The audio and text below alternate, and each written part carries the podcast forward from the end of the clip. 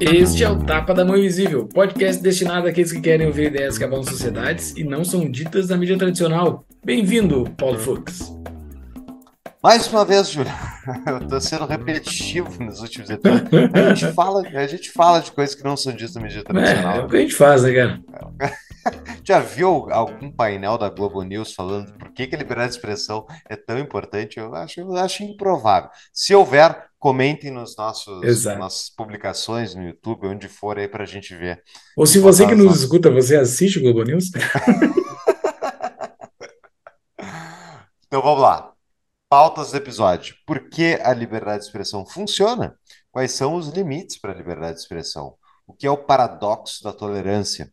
e as instituições brasileiras contra a liberdade de expressão. Tudo isso e muito mais foi pauta da nossa nova conversa com Gustavo Maltas, enquanto a gente vai explorando o ótimo livro dele, que é Contra Toda Censura. Estamos aqui lendo gradualmente e terá mais um episódio ainda, onde a gente vai discutir o final desse livro.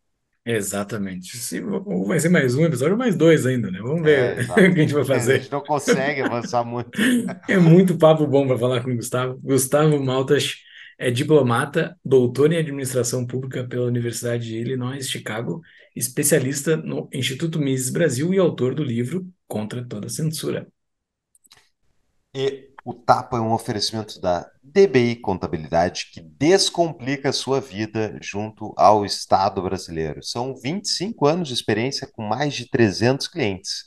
E você pode procurá-los para tirar suas dúvidas sobre qualquer coisa relacionada à contabilidade, abrir empresas no Brasil. É só procurá-los no contato arroba dbicontabilidade.com.br ou no Instagram arroba dbicontabilidade. E caso você venha pelo Tapa, diga que veio pelo Tapa e ganhe quatro meses de isenção de honorários, além da abertura gratuita da sua empresa na, nos honorários junto à DBI.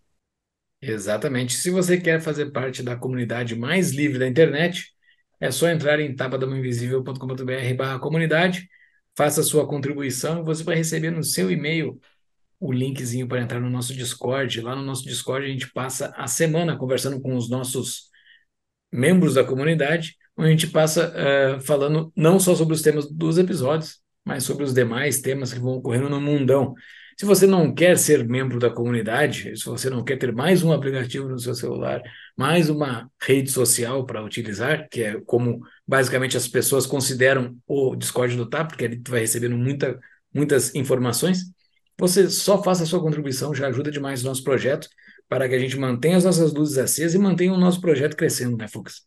É isso aí. E nas notas do episódio que estão no nosso site tapadamãoinvisível.com.br, vocês vão encontrar dicas de episódios do Tapa que a gente cita ao longo do, uh, desse episódio. Né? Inclusive, um salve aí ao Paulo Ganímedo, que fez o PL da Censura conosco, o episódio do, Paulo, uh, do PL da Censura, que, como eu já falei em outro episódio, foi citado até pelo Xandão, em, reclamando que o PL da Censura não passou no Congresso. Uh, fora isso, tem dicas de livros e muito mais coisas, é só entrar no nosso site para conferir. E lá dentro, né, os livros, você entrando pelos nossos links da Amazon, a gente ganha um rebatezinho com as suas compras lá. É mais uma maneira de você ajudar o Tapa. Exatamente, era isso. Bora pro episódio. Bora. Então, Gustavo Maltas, seja mais uma vez bem-vindo ao nosso podcast. Valeu, cara. Pô, eu que agradeço aí. Para mim é um bate-papo de amigos sempre muito prazeroso. Obrigado pelo convite. Uma honra nos incluir nesse círculo. Uh, cara, no último episódio que nós gravamos contigo foi os três primeiros capítulos do teu livro, que agora eu tenho em mãos aqui, Contra toda a Censura, que uh, a gente gravou antes de eu ir para o Brasil, e a gente fez uma gambiarra aqui do Fux me conseguiu algumas páginas, né, com autorização do autor. o Fux me conseguiu algumas páginas para eu poder ter o livro na mão para o outro episódio. Agora eu tenho, fui para o Brasil, comprei o livro. E eu acho que ele não está no Kindle ainda, uh, eu acho que ele segue somente no físico, mas que qualidade de livro. Bah, fazia tempo que eu não pegava um livro assim com a qualidade uh, do Harvard, falando assim, o, o, livro com folhas boas de pegar, com aquele cheiro de livro, assim, cara. O que conteúdo... qualidade essa editora. Não, é, o, o conteúdo vamos puxar saco depois. Eu não vou puxar saco agora. Vamos falar do hardware, depois a gente fala do software. Mas eles, a editora, a Faro, eles realmente, que é, que é a editora, né, por trás aí do, do selo Aves Rara, é, que é o selo de política, ciências sociais e tal deles, eles realmente fazem um trabalho bem, bem caprichado, assim. Inclusive, só um parênteses, a Faro uh, é nossa parceira também. Ela consegue livros para mim, que moro no Brasil. Ela me envia todos os livros novos que saem da Aves Rara. Ela manda do selo, tem muito livro legal. Eles recentemente lançaram o livro do Hayek, o é, Estado de Direito e Liberdade. Eu não me lembro agora o nome exatamente. Constituição da Liberdade, talvez. É, eles têm relançado muitas coisas também. Eles têm relançado muitas coisas legais. É, tá bem. Pô, tá, é, o trabalho deles é muito bacana mesmo. Exato. Lá, excelente qualidade, excelente qualidade. E outra coisa, agora para começar a puxar a saca do software, né, do, do conteúdo que está no, no, livro, o, ele é, eu já, vários livros que a gente já tratou aqui no podcast, eu puxo o saco do autor quando ele divide capítulos e subcapítulos. Esse teu livro é dividido dessa forma e ah, facilita demais para quem não para quem não consegue sentar de, e, e, ler de uma de uma vez só, isso facilita demais assim para tu ler em partes, né? Ah, muito bom. Uh, parabéns por, uh, por esse detalhe do livro, por essa forma de construir o livro. Não, valeu. Cara, eu pensei, eu quis escrever um livro do tipo do livro que eu gosto de ler, entendeu? Então, se vocês forem ver, inclusive, o livro ele não é organizado de uma maneira é, academicamente sistemática. Porque o que você esperaria de um livro sobre liberdade de expressão? Ah, argumentos a favor. Ou, ou sei lá, primeiro capítulo, conceituação. O que é liberdade de expressão? 2. Argumentos a favor. 2.1, o primeiro argumento. 2.2, o segundo. Aí você vai ler até o 2.30, né? Uhum. Aí depois vem o 3. Cara, tipo tese de, de mestrado, doutorado. Então, assim, eu não queria. Tem o, tem o seu valor, né? Porque torna um texto muito previsível para uma banca que vai corrigir, por exemplo. Sim. Mas, cara, não, não gosto de ler coisa assim. Eu gosto de ler é, coisas que tem uma lógica, mas é muito mais a lógica da conversa do que da organização sistemática do tema. Então, às vezes o tema lógico posterior não é o mesmo, mesmo tema que surgiria numa conversa, naturalmente. Né? Uhum. Sim, sim. Então, você vê, você vê que o livro começa falando da censura. Antes de falar sobre o que é liberdade de expressão, eu começo falando da censura. Porque eu acho que é, é como a gente iniciaria uma conversa sobre isso hoje. Né? Então, sim, sim. eu tenho que fazer o, o o livro como uma coisa natural. Nem, um outro capítulo você não, a gente não consegue muito, porque, enfim, não, nem, sempre, nem sempre a gente é bem sucedido, mas a ideia foi essa mesmo. Então, por isso que eu dividi também assim, entendeu? Porque são, são pequenos trechos de uma conversa. Você não estou não, não ali dissertando, estou ali tentando tapar os buracos que nem numa conversa no dia a dia mesmo, entendeu? Boa. É, e eu, eu realmente, assim, eu recomendo para todo mundo que leia o livro, vai estar nas notas do episódio, porque eu já tinha falado isso no primeiro episódio que a gente gravou, é muito agradável de ler e uh, eu nunca tinha parado para me aprofundar em liberdade de expressão, fora, tipo, sei lá, li o, o Mil sobre a liberdade, tu cita, mas tu traz muitos causos, né, histórias nesse livro, especialmente baseados nos Estados Unidos, que é o país que tem. Uh, isso é uma coisa que eu queria te perguntar. É o país que tu acha que tem a liberdade de expressão mais desenvolvida no planeta? Cara, a impressão que eu tenho é que não tem nenhuma dúvida quanto a isso, assim, né? Realmente não tem nenhuma dúvida quanto a isso. E, inclusive, até hoje, né? Inclusive, hoje, diante das ameaças e, e do, e do, do avanço da, da nova censura, é o país que tem se mantido mais resistente a essa onda, né? Então, realmente, assim, os Estados Unidos são um exemplo e, e muitos debates que eles tiveram são os debates que a gente está tendo. Então, também, assim, não é uma coisa totalmente estrangeira, entendeu? São os mesmos uhum. debates. É, cara, mas é, notícia falsa deve ser proibido ou não? O governo deve determinar o que é verdade. Gente, esse debate já tem 300 anos. Uhum, uhum. Esse debate já rolou, já aconteceu. Por exemplo, eu posso fazer apologia de uma coisa que é ilegal? Ué, se não pudesse, não teria ocorrido a abolição da escravidão. né? Porque a abolição da escravidão é uma proposta de uma coisa que era vista como ilegal na época, que é o fim da escravidão, né? Então, todo esse tipo de debate já, já teve. E, e outra coisa, vários debates assim mais, mais é, quentes do momento, como, sei lá, regulação de rede social e tal, eles já tiveram também. Então, por exemplo, quando você teve. Aliás, tem algumas coisas desse debate de regulação que eu nem toco no livro, porque eu não quis entrar muito num tema assim. É, que tem a ver demais com, com a conversa atual, porque eu achei que pudesse datar o livro e, e não, não seria tão importante assim.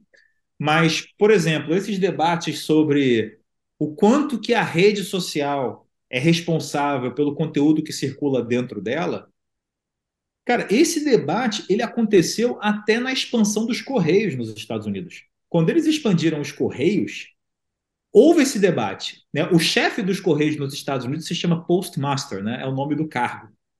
Então teve esse debate. O Postmaster tem direito de abrir uma carta para saber se o conteúdo é ilegal, sim ou não?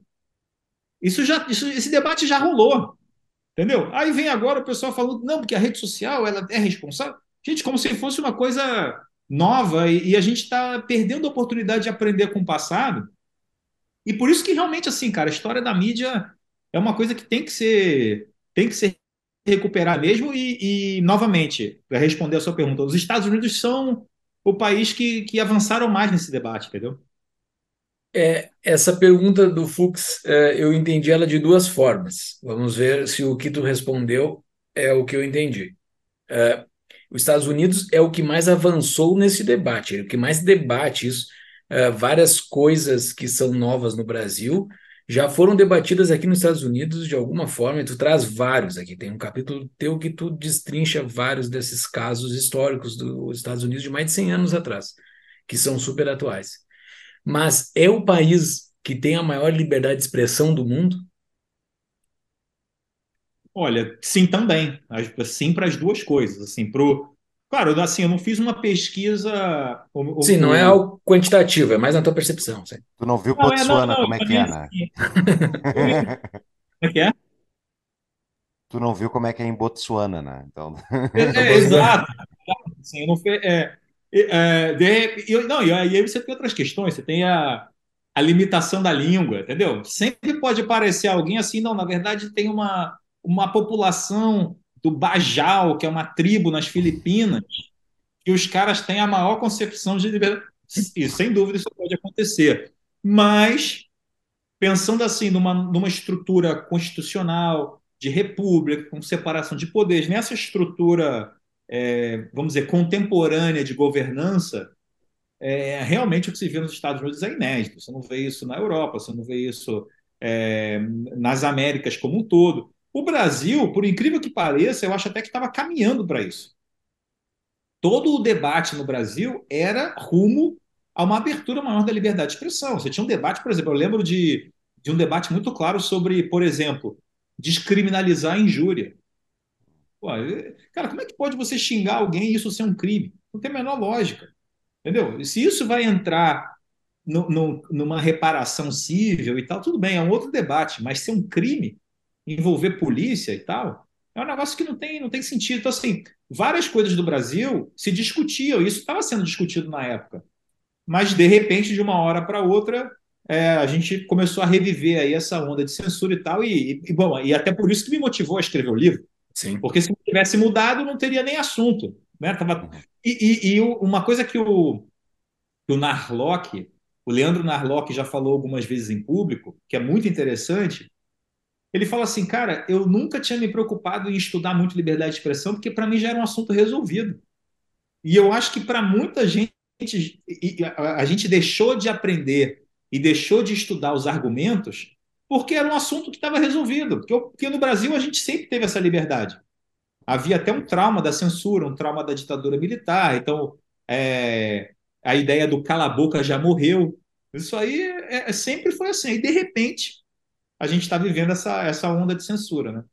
É que daí a direita ganhou uma eleição, né, Gustavo? Não dá para ter liberdade de expressão. Aí, aí entra todo, cara, é o que é, é, é a, o que está acontecendo hoje no mundo. E aí entra assim: existem explicações locais mas existem explicações mundiais. Acho que a gente falou disso no outro debate, né? No outro. Hum. Porque não está acontecendo só no Brasil. Então não pode ser uma coisa só brasileira, né? Tem, tem, tem outras coisas acontecendo aí. Uma breve pausa para uma propaganda especial. Nós do Tapa nos preocupamos em ofertar somente patrocinadores validados e sérios. Graças à ampliação do número de episódios, estamos agora com espaços disponíveis na nossa grade. Se você tem interesse em uma audiência diferenciada e nacional, o Tapa é o programa para você. Temos patrocinadores de muito tempo que atestam. Patrocinar o Tapa vale a pena. Caso você tenha interesse em saber mais, nos envie um e-mail Contato arroba tdmi.com.br, TDMI de tapa da mão invisível. Se você está ouvindo esse anúncio, o seu cliente também pode estar ouvindo. Voltamos ao programa. Uhum. Mas eu, eu queria perguntar um negócio dos Estados Unidos, que é, pô, os Estados Unidos todo mundo sabe é um país desenvolvido, enfim, rico, né? O país mais rico da face da Terra. Mas uh, tu acha que a liberdade de expressão foi um fator determinado, a, elevada liberdade de expressão que existe nos Estados Unidos, tu considera que foi um fator responsável ou que auxiliou eles no desenvolvimento do país? Cara, olha, eu não, eu não sei se a questão do, do desenvolvimento econômico tem essa, essa relação completa com é, a liberdade de expressão. Isso aí já é um, um assunto que eu não tenho conhecimento para falar e nunca refleti muito a respeito. Mas mas eu não acho que seja uma coincidência que o país que tem a mais ampla garantia de liberdades, né, o país em que a Constituição é escrita contra o governo, né? A Constituição não é não é uma receita, não é uma carta do Papai Noel que o governo tem que entregar. É o contrário. A Constituição é uma, uma defesa contra o governo e mesmo assim, como eu conto lá a história, quando eles foram ratificar a Constituição, eles acharam que aquilo estava dando poder demais para o governo e exigiram o Bill of Rights, a Declaração de Direitos para poder ratificar a Constituição, dentre os quais, né, dentre esses direitos, está o, o, a liberdade de expressão, que é a primeira emenda a, da, da Constituição americana. Então, eu não acho que seja uma coincidência que esse país seja o país com a democracia mais longeva da história da humanidade. E isso aqui, cara, isso é uma coisa que às vezes me tira do sério, que é o seguinte. Pessoal olha para a Europa, que tem uma, uma, regulação muito mais intervencionista em matéria de liberdade de expressão, né? proibição de discurso de ódio, alguns países proíbem a negação do holocausto, coisas desse tipo. Aí você imagina o seguinte: precisamos, estamos no Brasil, a gente precisa copiar um modelo. Aí pensa assim: Precisamos evitar um novo holocausto. Qual a sua ideia? Vamos copiar a Alemanha. Cara, alguma coisa alguma coisa está errada aí nesse raciocínio. Então assim, precisamos evitar o fascismo. Tá, o que, que você sugere? Vamos copiar a Europa. Cara, algum, entendeu? Alguma coisa está muito errada nesse raciocínio. Por que não copiar os Estados Unidos? Que nessa mesma época não caiu no fascismo, não cometeu genocídios e se manteve como uma democracia estável. Pô. E foi o país que fez o contrário daquilo que você está propondo. Então, assim, é para mim, isso, isso para mim é a coisa mais. Assim, aí eu tenho elementos de anti-americanismo, tem, tem várias coisas aí envolvidas. Mas, assim, não, não tem. Então, assim, eu não tenho como responder sua pergunta em termos de, de, de crescimento econômico. Apesar de que você, dá, dá para você fazer uma, uma especulação aí em termos de inovação e tal, mas mas em termos de resiliência institucional, pô, a liberdade de expressão é fundamental, pô, é isso que permite corrigir rumo, é isso que permite ter transparência, accountability, é isso que permite você manter a fé das pessoas na democracia, no regime republicano. Né? Para que, que eu vou derrubar um governo se eu posso falar o que eu quiser nesse? Tá, tá tudo uma porcaria, mas pelo menos eu posso falar o que eu quiser, eu posso convencer os outros, eu posso obter os votos. Ah, mas obter os votos no, no, na federação é muito difícil. Meu amigo, mas federação importa menos. A eleição aqui do meu condado importa.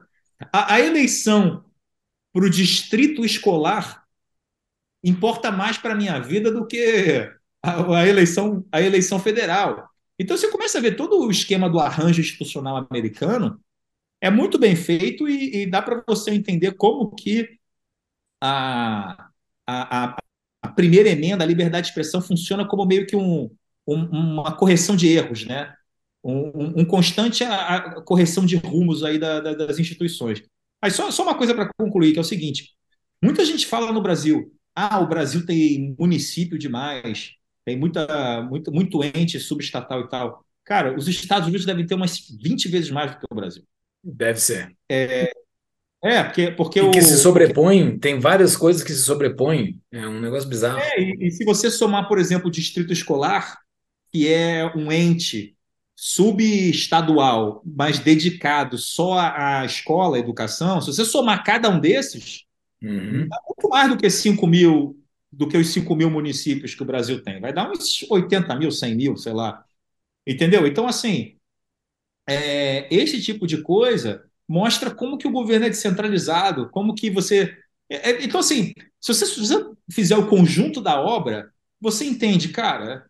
É por isso que as instituições americanas são tão resilientes, entendeu? É por isso que, mesmo com essa onda toda de censura, mesmo com a força dela e que, e que, e que ela está conseguindo avançar, mesmo nos Estados Unidos, ainda assim eles são o país mais é, com mais garantia de liberdade de expressão até hoje, até o presente momento. Então, uma pergunta que eu queria te fazer já há algum tempo, associando a primeira emenda, Estados Unidos, e todo esse papo de liberdade de expressão, é um comentário que eu já ouvi algumas vezes de libertários americanos uh, falando que quem é que garante o quê? Se é a primeira emenda que garante a segunda emenda, que é o de porte de armas nos Estados Unidos, ou se é a de segunda emenda que garante a primeira emenda. Eu tenho o meu posicionamento, mas eu quero te ouvir, Gustavo, depois eu falo.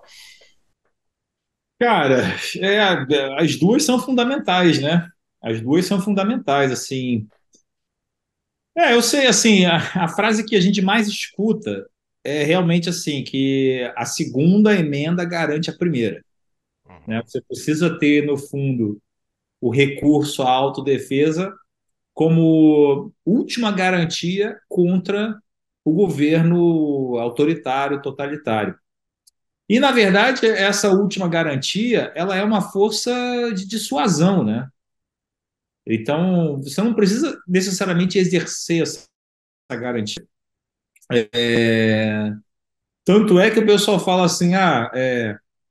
É... o pessoal fala muitas vezes assim, ah, por que, que o cara vai ter tantas armas? Tudo bem, você quer, você quer defender o, o porte de arma, mas por que o cara precisa ter mais do que uma arma se é para autodefesa? Eu falei, cara, mas é porque talvez não seja só para ele, né?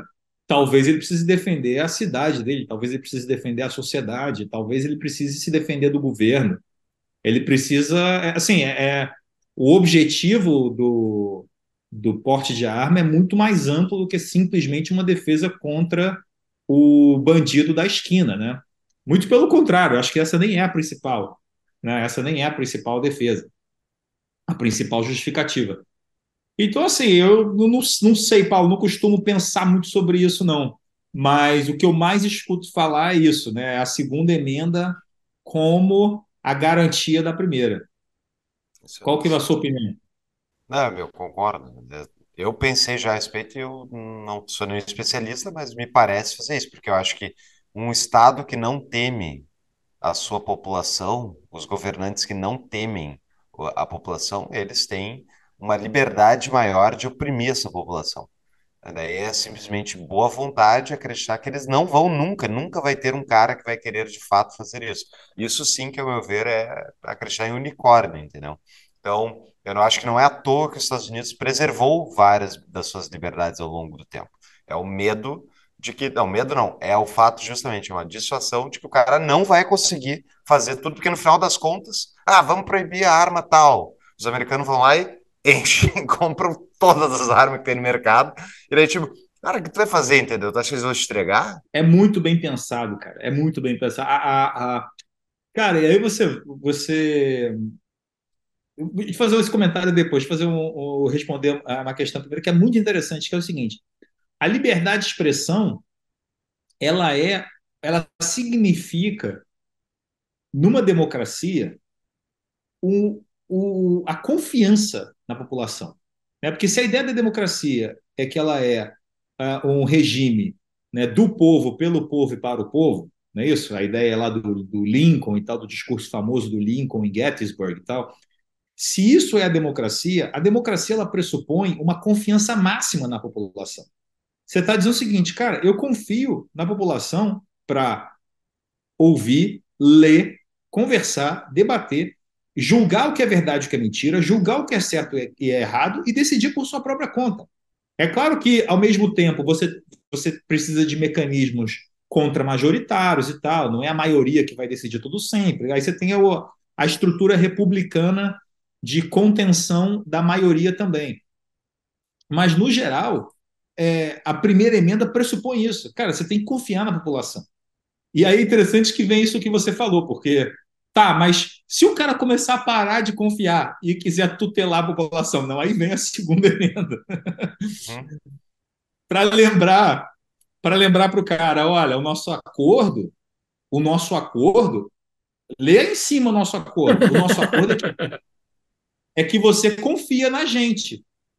E o nosso acordo foi tão bem feito que ele inclui o seguinte: se você não confiar na gente, a gente tem a segunda cláusula. Então é muito genial, cara. É muito... E outra coisa, assim, quem tiver oportunidade um dia de visitar a região, vai na casa do Thomas Jefferson, chamada Monticello, na Virgínia. Cara, você vê o que, que é a genialidade desses caras, entendeu? Você vê o que, que é a genialidade de tudo de debate político, filosófico, arquitetura, é, empreendedorismo, experimentação com agricultura, não sei. Cara, a gente está falando de, de, de realmente é, um período excepcional na história em que pessoas é, de uma capacidade descomunal conseguiram se juntar e criaram um, um sistema de, de controle e contenção que funciona muito bem para uma população gigantesca. Não adianta dar exemplo de de país na Europa com é, alguns milhares de pessoas. Nós estamos falando de um país gigantesco, com milhões de pessoas, e bem ou mal, é o país que consegue garantir melhor a liberdade, as liberdades individuais, mesmo com esse aparato estatal monstruoso, entendeu? Então isso é muito é muito é muito interessante e inspirador. É lindo demais. Eu sou muito puxa-saco deles aqui, já falei várias vezes, sou puxa-saco dos americanos, dessa sociedade deles aqui.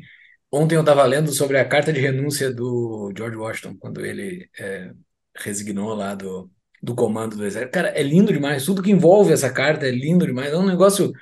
Eu iria oito horas aqui falando contigo, puxando o saco dos Estados Unidos e das coisas bacanas que eles têm aqui que o Brasil teima em não imitar. Parênteses aqui. Parênteses, A gente tem um episódio com ah, Wagner tá. Lenhardt sobre a Revolução Americana. Vai estar nas notas do episódio. Exatamente uma pausa para um rápido anúncio.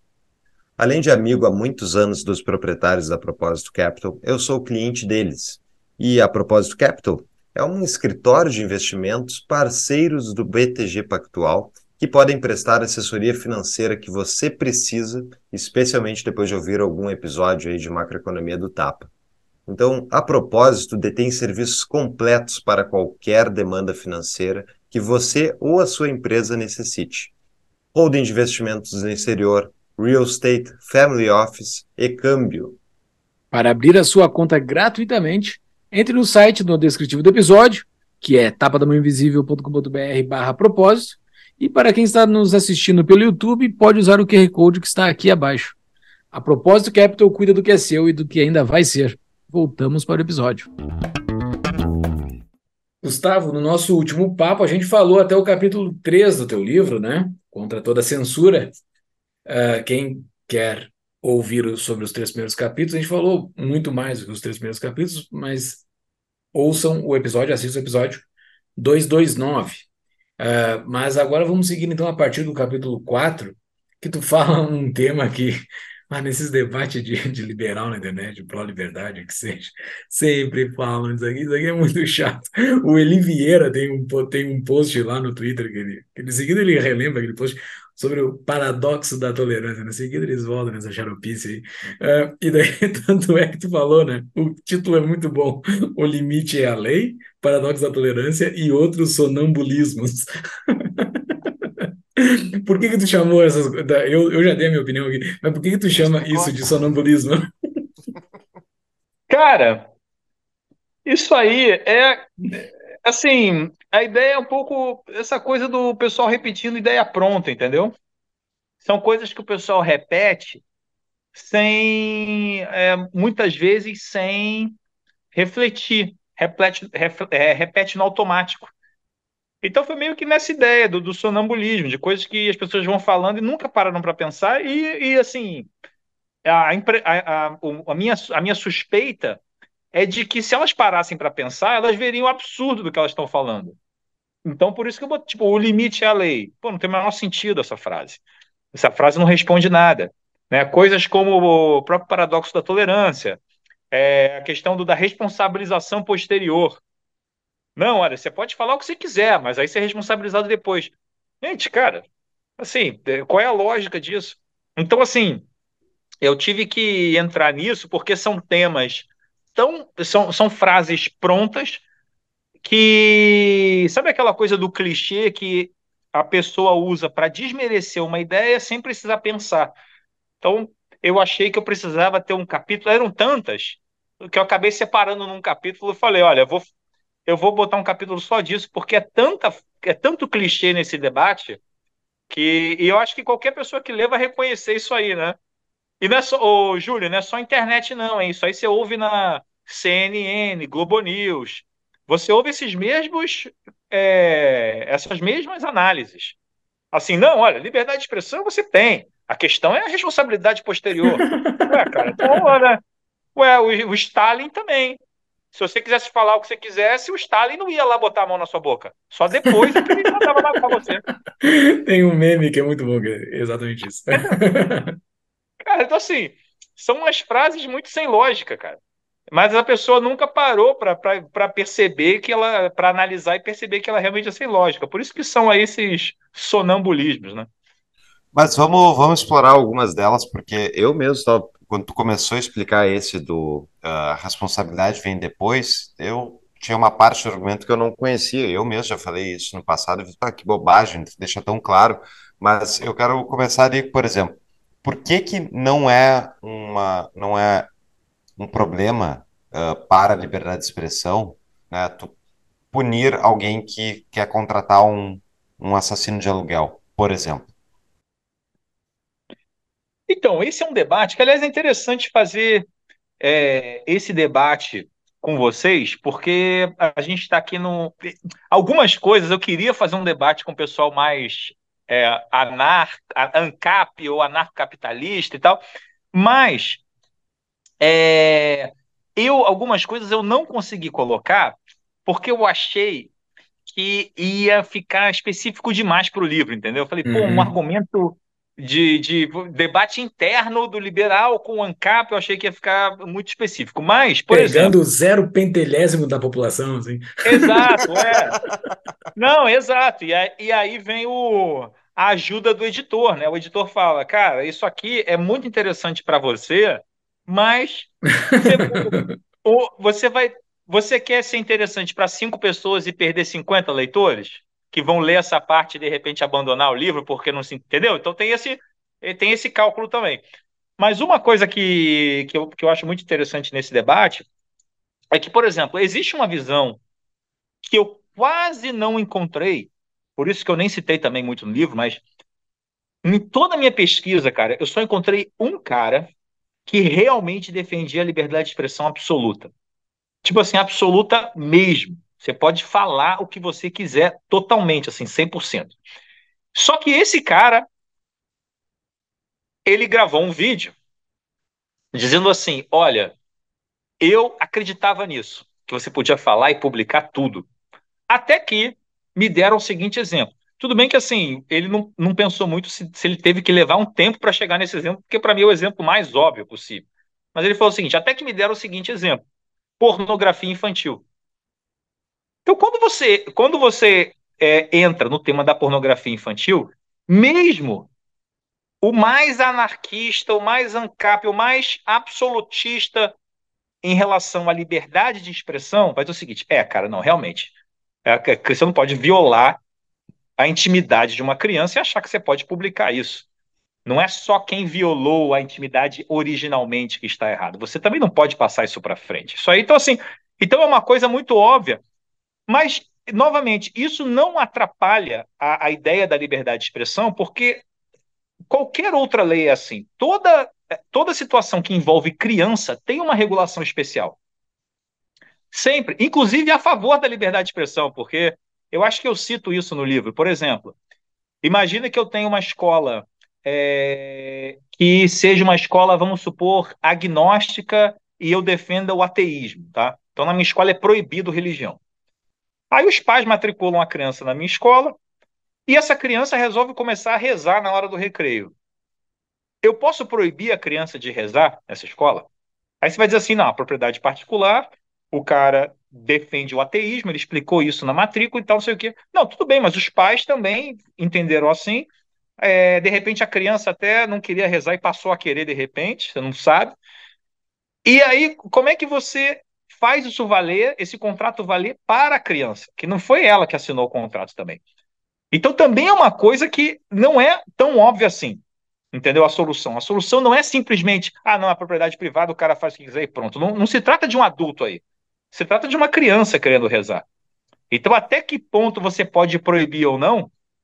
Aí você pode até dizer assim, aí você vai achar as, as soluções criativas do direito, né? Não, não, então permite esse ano, mas impede a rematrícula. Não, ah. tudo bem. Não, beleza, é uma solução, mas de qualquer forma você não está impedindo ela de fazer aquilo naquele momento.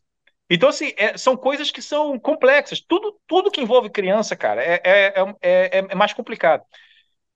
Então, assim, é, então, diversas regras, quando você começa a entrar no tema, você vê que tem outras regras que também são muito delicadas. Então, por exemplo, essa questão de você contratar alguém para matar alguém ou para cometer um crime é uma coisa que é praticamente, por isso que eu coloco isso no capítulo, no, ou melhor, no subcapítulo ali em que eu estou falando sobre conduta e expressão, né?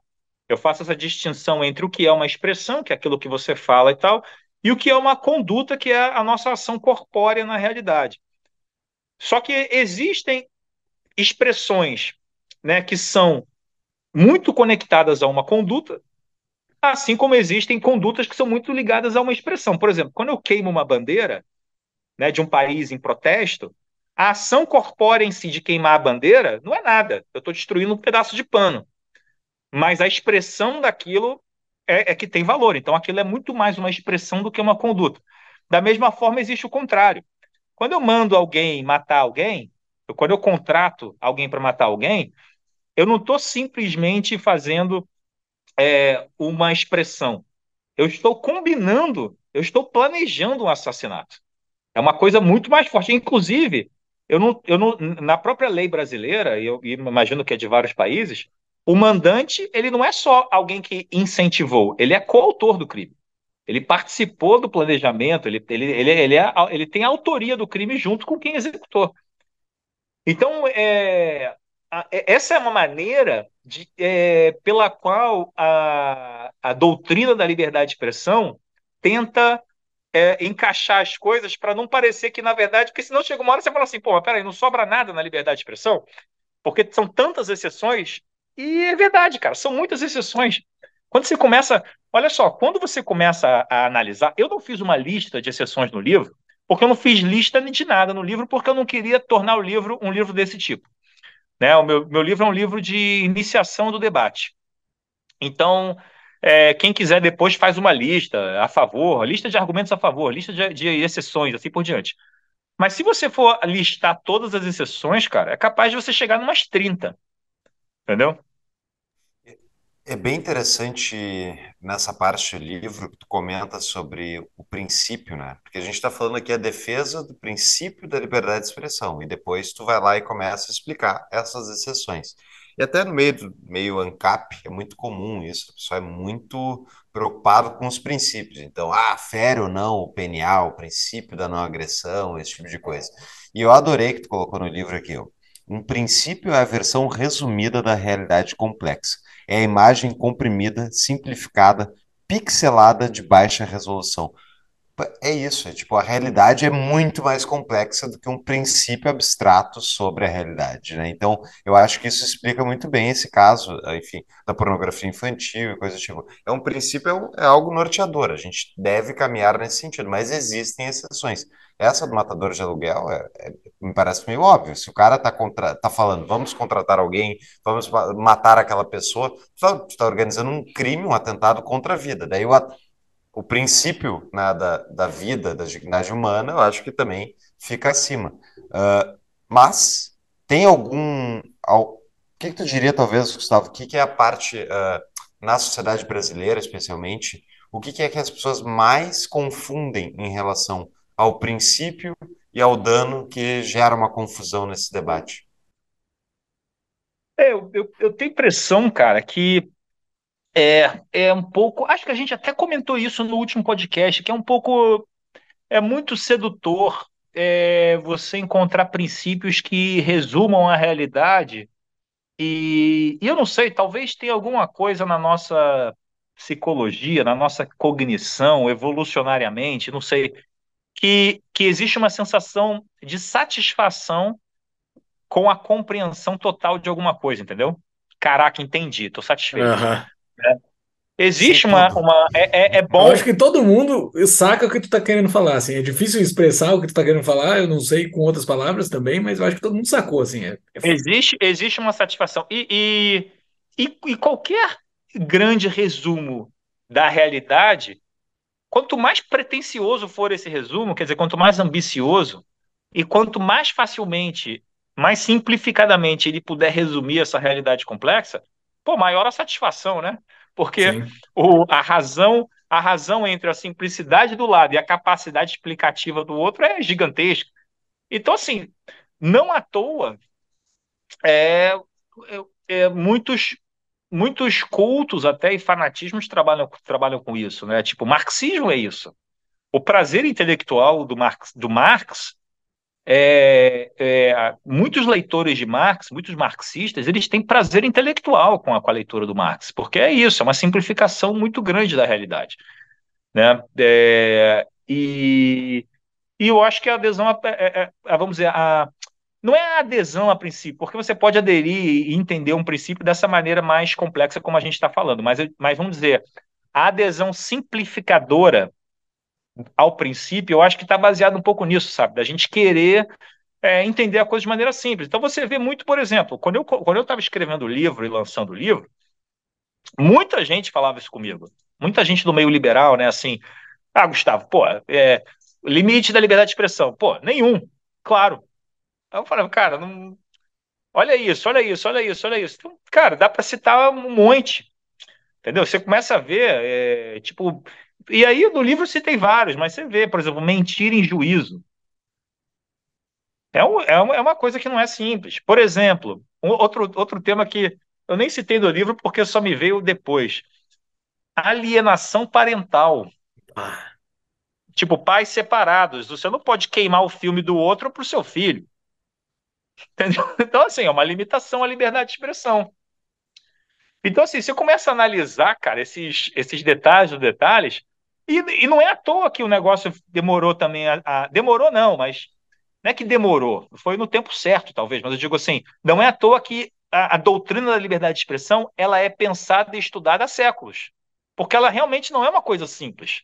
Não é uma coisa assim, resolvemos e pronto, entendeu?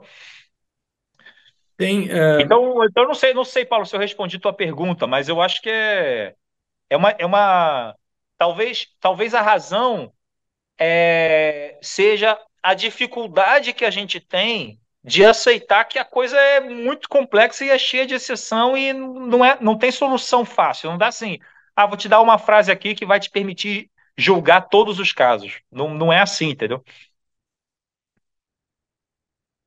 Depende do contexto, né? Isso é uma coisa que tu coloca no livro ali que é muito boa. E realmente tem frases que tu pode falar, tu fala até, sobre, uh, tu põe o caso como se fosse um traficante falando, ah, eu preciso me, uh, me livra desse cara, tá Se é um traficante falando isso pro, pro da boca lá e tal, isso pode significar que tá mandando matar o cara. Agora, me livra desse cara, tipo, você tá numa reunião comercial e tal, tipo, eu não quero ver mais essa pessoa. Então, assim, vai do contexto, qual é a intenção por trás das palavras que a pessoa tá falando, né? É, ou então aquela outra outra outra frase que eu, que eu acho que eu menciono no livro, que para mim é uma frase assim, que, que a, a distância entre os dois sentidos é até maior, que é o seguinte, é, eu tenho seu endereço, é, essa, é muito boa. essa é muito boa. Porra, é isso aí, cara. Isso aí pode, seguir, pode ser um, um, um, praticamente um crime de ameaça, dependendo do contexto, e pode não ser nada, pode ser ao, ao contrário, um amigo de infância que você não vê há séculos que vai te visitar e vai ser uma coisa excepcional. Quer dizer, Sim. Podem ser dois extremos enormes. E, e é, cara, assim, isso aí é uma coisa que que dependendo do contexto é, é, dificulta muito. Por isso que nesse caso, né, e, muitos casos, nesse, nesse, nesse aí acho que até daria para analisar pelo, pelo contexto, mas em muitos casos, é, e como eu defendo no livro também, você tem que errar na direção da liberdade de expressão. Então, por exemplo, é o caso, os exemplos que eu dou lá do Freixo e do Bolsonaro, então, por, é, tem um exemplo do quando o Bolsonaro fala vamos metralhar a petralhada. E aí, é, esse exemplo, eu falo, olha, ele pode ter falado num tom de brincadeira, hiperbólico, ou qualquer coisa assim. Da mesma maneira que o Freixo, quando ele falou, nós vamos destruir esse governo. Então, assim, são as duas é, são, são, eu quis dar também um exemplo assim de, de direita e de esquerda para ninguém falar que eu estou sendo enviesado, mas são exemplos que, pelo contexto ali, como a linguagem é muito ambígua, você não pode asseverar 100%. Peraí, você acha que realmente ele estava querendo dizer destruir no sentido é, físico e tal, alguma coisa assim? Provavelmente não. Assim como o Bolsonaro não estava falando em metralhar ninguém, entendeu? Uma pausa para quem gosta de entender como a economia de fato funciona. Anunciamos o nosso novo patrocinador, o Instituto Mises Brasil. O Instituto está com site novo, com cara nova, com maior acervo de artigos pró-liberdade do Brasil, além de informações de cursos e das suas pós-graduações. Eles têm pós-graduações em Economia da Escola Austríaca e Direito, Ciência, Política e Liberalismo. Então, caso você queira saber mais, assim como saber sobre o Clube Mises e outras iniciativas desse grande instituto, acesse mises.org.br e ajude a difundir as ideias da liberdade e a construir um Brasil mais livre. Voltamos ao episódio. É, tenha nessas discussões de liberdade de expressão, uh, eu acho que ela é bem cara para nós que somos defensores de liberdade, né? Como um todo, uh, nós já passamos por algum tipo de conversa que envolva liberdade de expressão, mas dentro do brasileiro eleitor médio, isso é uma discussão que está completamente longe dele. Assim, nunca falou disso, ou se falou foi muito pouco e nunca se aprofundou muito no assunto. É a minha percepção. Não sei se tem essa. Mas dentro dessas discussões, tem a discussão que tu divide o bravateiro, né? Tem o cara que é o bravateiro. Cara, vai levar a sério. Como é que tu o cara pode estar num contexto de briga, dois bêbados brigando, e um fala, eu vou te matar, tu vê que aquilo é uma bravata, o cara, tá, o cara não consegue ficar em pé e tá falando aquilo, e mas assim, ele tá na frente do outro cara com um corpo em risco, com um corpo pronto para ir para cima, e falando, eu vou te matar. Uh, como é que, claro que aqui o meu exemplo é bastante hiperbólico, mas uh, como é que se divide a, como é que se divide a bravata disso? Cara, isso é, também é complicado.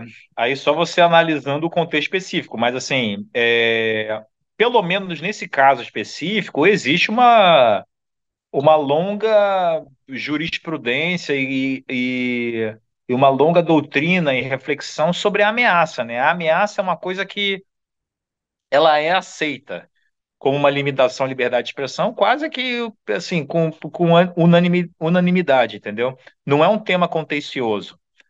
Né? A ideia de que, inclusive, até porque muitas vezes a ameaça, assim como, por exemplo, a violação de privacidade, são coisas, inclusive, que são usadas para você limitar a liberdade de expressão do outro. Ó, se tu continuar falando isso aí, ó, você vai ver, né? Então, assim, a ameaça, ou então a violação de intimidade. ó, tô com uma fita sua aqui, se você continuar falando, é melhor você, né? Então, assim, esse tipo de, de, de, de coerção, ele precisa ser combatido também. E aí, é uma coisa que eu falo no livro, quer dizer, a, a liberdade de expressão, ela, além de ser o seu direito, vamos dizer, de pensar, falar e, e não falar o que quiser, ela também é um direito seu que você tem de ter a coerção estatal para proteger a sua liberdade de expressão. Então, quando alguém está querendo me calar, o Estado, em tese, tem que proibir essa violência contra mim. O Estado não tem que garantir o alcance daquilo que você falou. Aí, se você vai ter público ou não, se você vai ter seguidor ou não, isso aí é um, outro, é um problema seu, né? Isso aí é, é, o, é, é, a ideia daquela ideia da liberdade negativa e positiva, né? Uhum. A gente está falando só da liberdade negativa, que é simplesmente ser livre de coerção. Então, a, a, a, ameaça, a violação da intimidade, são, são, são várias maneiras de você coagir alguém a deixar de falar alguma coisa, né? Então, esses temas aí, em geral, são até pacíficos, tá? Não, não, não tem muita divergência, não. É... Mesmo entre as pessoas que são defensoras da ampla liberdade de expressão, como eu chamo no livro, né? Em geral, elas aceitam essa limitação de ameaça e violação de intimidade, assim por diante. E sobre o. E sobre o, o paradoxo da tolerância, que tu diz que o nome, inclusive o nome é errado, deveria ter um outro nome. Uh, acho que quem nos escuta aqui talvez são pessoas que possam defender isso. Qual é o teu posicionamento sobre o paradoxo da, da tolerância? Uh, Para quem não entende, o paradoxo da tolerância é aquele devemos tolerar que os intolerantes falem. É isso, né? Esse é o paradoxo, né? É, o paradoxo da tolerância é assim, ah, se eu for tolerante, é, eu vou acabar tolerando tudo. Então, se eu tolerar tudo, eu estou tolerando alguém que pode ser intolerante. Só que aí esse intolerante vai acabar com a tolerância. Logo é um paradoxo. Sim. Gente, cara, isso, isso para mim é só um jogo de palavras, não é, não é paradoxo nenhum aí, porque é, a questão da intolerância, ela acaba com a tolerância. A intolerância discursiva, né? Uhum. E aí é o que eu explico no livro. O, o, problema todo do paradoxo da tolerância do Popper é que ele não explica o que, que é esse intolerante. Quem que ele está chamando de intolerante? É o cara que vai agredir os outros fisicamente? Não, então esse cara sim, isso aí tem que ser proibido. É o cara que vai matar, perseguir e tal? Não, isso sim, isso tem que ser proibido.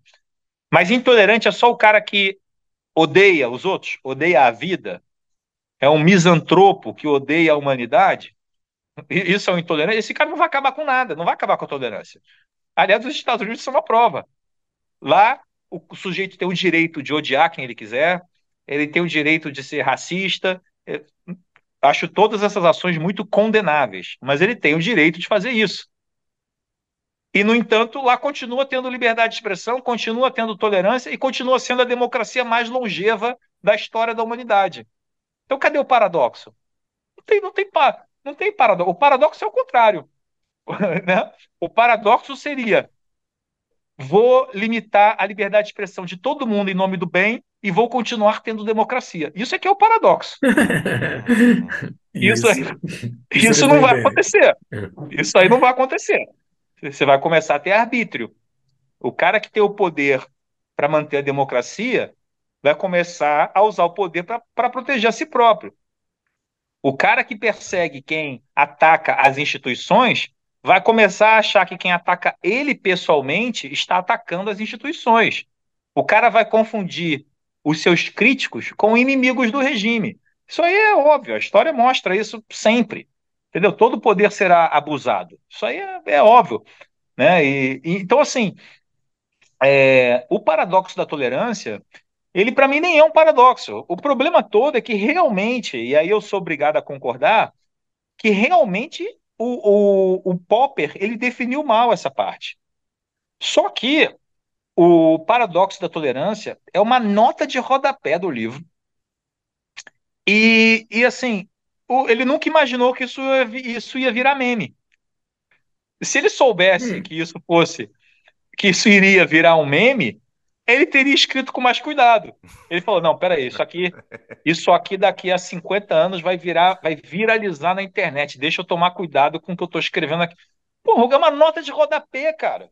Sim. É uma nota... Agora, vocês vejam o desespero. Vocês vejam o desespero de alguém que, para justificar a censura, precisa ir numa nota de rodapé. Entende? E, sim, tem esse ponto também. Então, assim, é, tudo errado. Assim, esse uso do paradoxo da tolerância, ele é errado do início ao fim, é errado na interpretação, ele é errado é, porque, assim, da mesma forma que eu reconheço que o Popper foi ambíguo, ele foi ambíguo, então também não dá para cravar nem para o lado nem para o outro, né? Sim. Também não dá para dizer que diz o que eles estão dizendo. Eu reconheço que está ambíguo, que pode significar as duas coisas, mas então pode significar as duas coisas, né? Vamos manter assim. Então, assim, no fundo, no, no fundo, no fundo, é, é, um erro, é um erro do início ao fim. Agora, claro, o, o, não estou aqui criticando o, o Popper, porque realmente, assim, é uma nota de rodapé. Como é que ele ia esperar que isso ia virar esse argumento central na boca de tanta gente, né? Mas é que tem um. Uh, eu acho que é porque é chamativo, né, Gustavo? É, a ideia, ele parece realmente haver uma contradição. No livro, tu faz uma segmentação entre a, a ação e o simples, né? Enfim, a fala e tal, e é isso que tu, ao dividir, tu explica por que, que é, são coisas diferentes. Né? Então, estou agindo para uh, proibir os meus críticos de falarem e ou simplesmente estou deixando as pessoas falarem e, e isso vai ter consequência. Qual é o problema uh, de, de, de se impedir das pessoas falarem, ou melhor, assim, qual é, qual é, por que que não é um problema deixar as pessoas que são intolerantes de falarem o que elas pensam? Olha, tem vários, é, vários argumentos, né, é, sobre isso, né, que é, que, é o, que é a grande discussão, né, assim, o quanto que você é, deve permitir em termos de discurso de ódio, em termos de. Ah, outra coisa, só fazer um parêntese antes, porque alguns dos ouvintes eles podem achar assim que discu... isso eu já ouvi de algumas pessoas do, do movimento liberal ou, ou conservadores e tal, dizem assim: ah, discurso de ódio é uma invenção, é uma, é uma expressão que ela já tem um viés meio de esquerda, né? Tipo, que, que tudo agora é ódio, discurso de ódio. Se você disser que homem e mulher têm diferenças biológicas, né? É, esse, é, esse é discurso de ódio. Então, assim, então eles fazem uma crítica a não só à esquerda, mas a qualquer pessoa que usa a expressão discurso de ódio. E realmente eu concordo que é uma expressão que está completamente desgastada. Eu até em várias partes do livro eu coloco ela entre aspas, meio para mostrar que assim não é exatamente a expressão que eu usaria e tal, mas é, é a expressão consagrada também, entendeu? Hate speech. Discurso de ódio, isso é a expressão consagrada. E, e existe. Existe racismo, existe antissemitismo, existe homofobia, isso existe mesmo. E a expressão consagrada que reúne tudo isso é hate speech, discurso de ódio. Então, assim, então não vejo, não vejo muito problema em usar, não, mas realmente concordo com, é, com o fato de que a gente tem que ficar atento com o abuso dessa expressão. Cara, mas assim, a ideia é que é o seguinte, na, pela, se você considerar que naturalmente, e, é, e é, eu começo o livro falando disso, né? Naturalmente, o ser humano tem uma propensão à censura. Eu, eu acho que existe alguma propensão assim, essa libido sensória. Tipo assim, é, é, é, cara, tá falando besteira, cala a boca. Manda esse cara calar a boca, entendeu? Eu acho que existe uma certa uma, uma certa libido sensória, um certo prazer em, em exercer esse tipo de poder. Então, você considerando isso, e considerando-se que esses discursos são sim péssimos, são discursos ruins, por que não proibir? Parece meio óbvio, né? Então, é. E aí, ao longo do livro, eu não quis separar isso num capítulo assim apenas, porque eu acho que é um tema tão complexo. E como eu expliquei, o livro é... eu tento desenvolver o livro como uma conversa, né? É, esse tema vai sendo abordado ao longo do livro de várias maneiras. Então, primeiro eu começo falando do paradoxo do oprimido, que eu falo o seguinte, cara, olha só. Se você quer proibir discurso de ódio, né, como é que você sabe que a lei vai estar do seu lado? Olha só, se você está dizendo que existe racismo na sociedade. E você quer proibir o racismo. Mas espera aí, você quer dar poder à polícia para monitorar o seu discurso? Ué, vai dar errado para você, cara. Você que vai ser prejudicado. Ou então, talvez, no que se refere ao campo simbólico, ou seja, no que se refere ao debate público, talvez você não seja tão oprimido quanto você diga.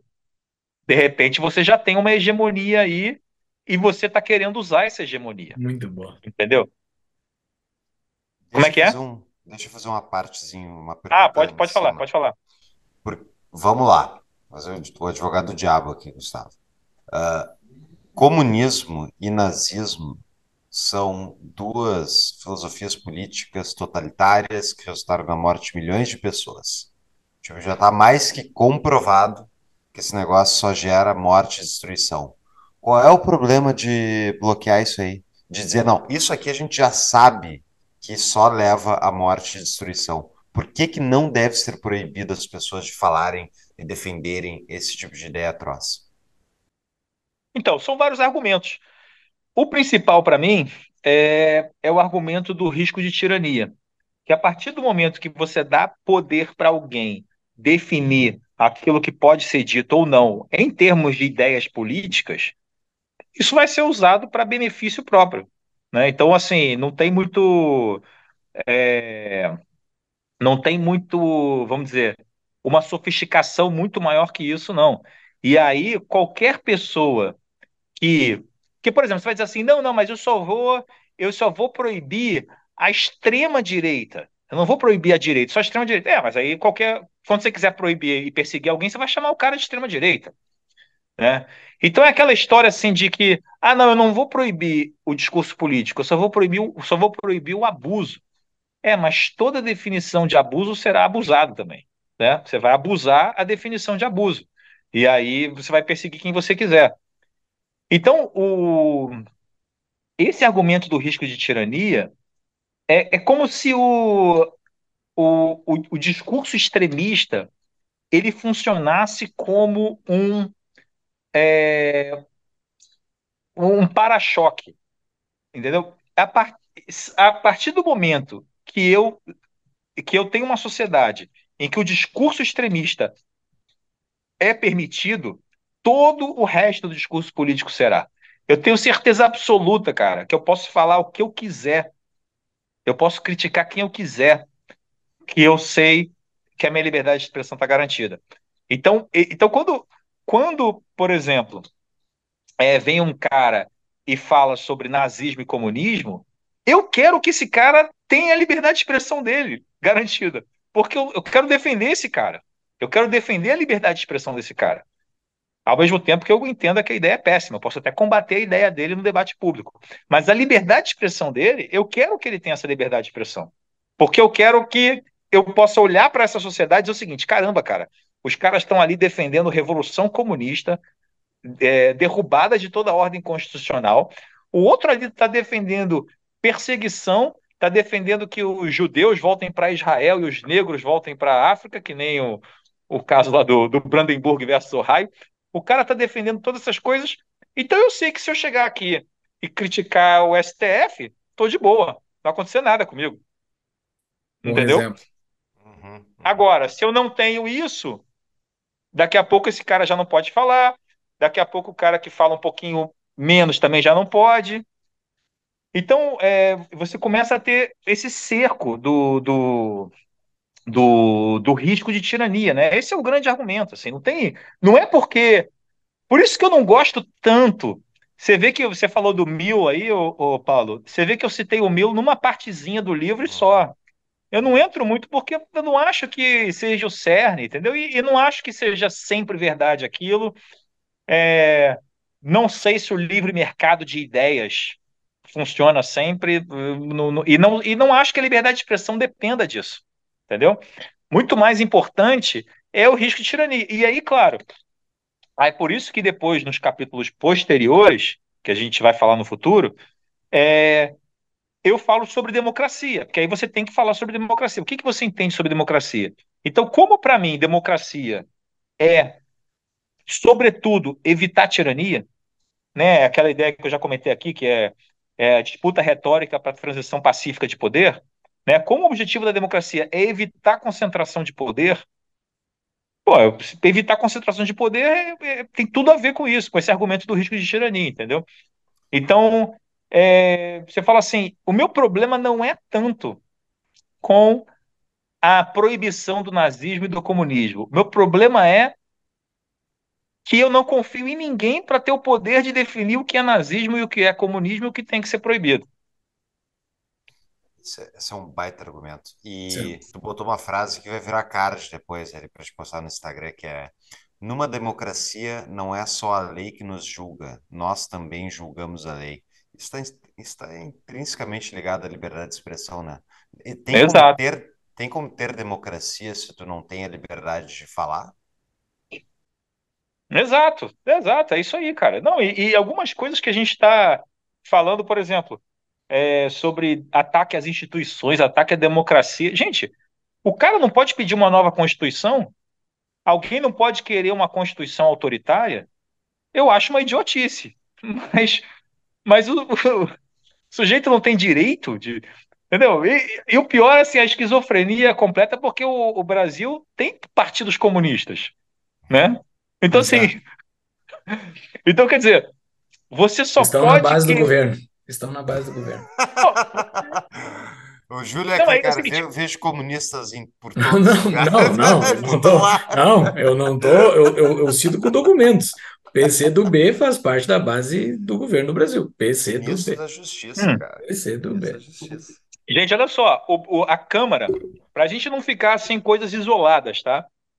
Em exemplos isolados.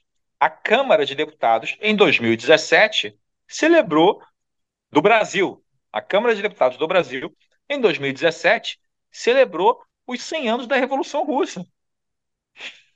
Lindo. lindo. E aí, no, num dos capítulos, é, eu, acho que, eu acho que até nesse capítulo sobre democracia, num dos capítulos posteriores, é, que a gente não vai comentar hoje, mas é, num desses capítulos eu cito isso. Eu falo, cara, é, eu cito até alguns discursos. Tem um discurso que o cara fala: façamos a revolução, viva a revolução. Entendeu? Então, assim, é, é, o, o, problema. O problema hoje no, no, no, no Brasil também é esse, assim, que não é só não é só uma restrição da liberdade de expressão, é uma, liber, é uma restrição da liberdade de expressão com o lado certo, né? Tem o lado certo e o lado errado, né? Vamos agora para o que tem de bom de liberdade de expressão, como a gente já falou lá no início, que é aqui os Estados Unidos da América. O quinto capítulo é sensacional. Tu faz um, tu destrincha várias, vários fatos relevantes que ocorreram com o decorrer da ideia do pensamento da liberdade de expressão nos Estados Unidos, desde lá uh, uh, da Constituição até as interpretações que foram tendo no decorrer do caminho. Inclusive, tu faz uma, uma excelente uh, comparação entre o tempo que o Brasil está nesse entendimento, né? Que o Brasil ainda está no entendimento anterior, que os Estados Unidos já não tem mais esse entendimento, né? E tu faz aquela dicotomia. É, que é, que é da tendência negativa, que eles trabalhavam com essa ideia de tendência negativa, que é essa ideia de que, ah, se, é o discurso, se o discurso ou se uma frase tiver mais ou menos o jeitão de que pode dar uma coisa ruim lá na frente, então pode ser proibido. Quer dizer, é uma tendência negativa. E só que, obviamente, o, a, os próprios juízes e a doutrina americana perceberam que você não tem como definir isso. Pô. Qualquer coisa pode ter uma tendência negativa, né? É, é, se, então, assim, e se o cara se o cara lê a história de Caim e Abel e por isso decidir matar o irmão, você vai proibir a Bíblia? Quer dizer, não tem lógica isso. Então, é, tem, é, no Brasil tem, no Brasil tem que eles querem proibir. É, exato, é. Ou então, por exemplo, o cara escutou uma música e resolveu cometer um crime porque na música falava de algum determinado crime. Você vai proibir a música? Quer dizer, não tem, não tem a menor lógica. Tem muitas coisas que podem é, influenciar uma ação no longo prazo.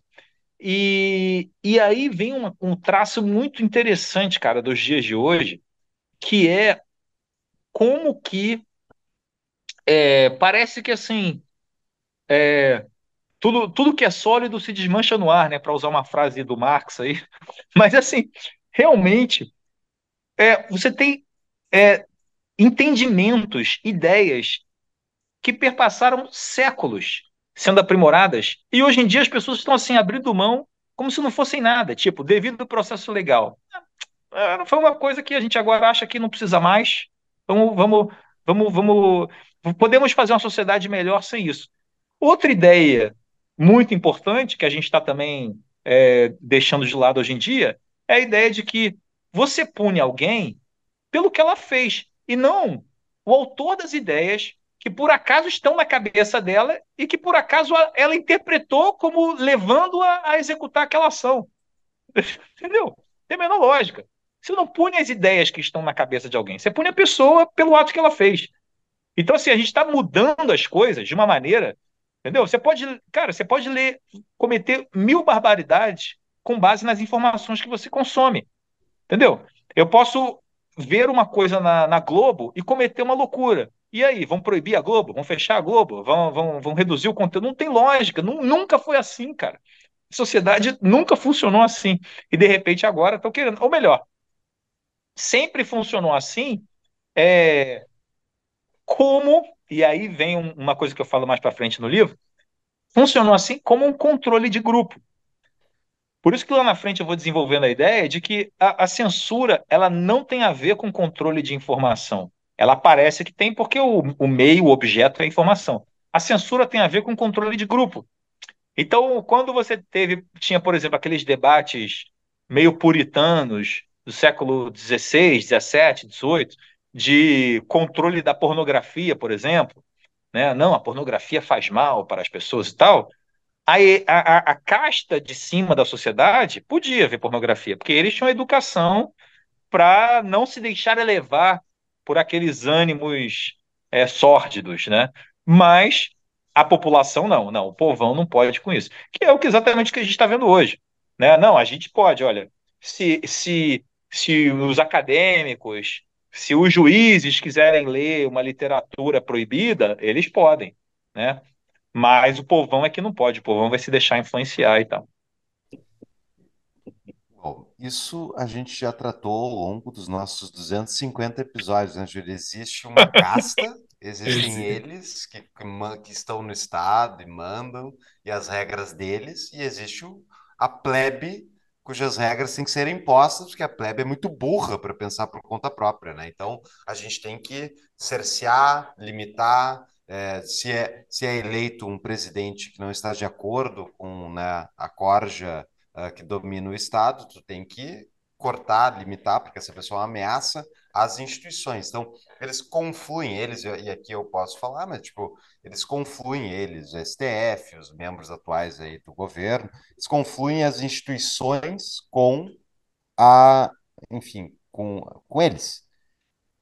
Texto, é, esse é... texto é responsabilidade minha do Fux, né? não é do Isso, convidado. Não, Gustavo, eu estou falando isso, tá? Mas, Mas o... eu assino, esse texto eu assino. o ponto é que uh, tem duas, como você estava falando antes, existem duas maneiras de como tu enxerga a, a tentativa de limitar a liberdade de expressão.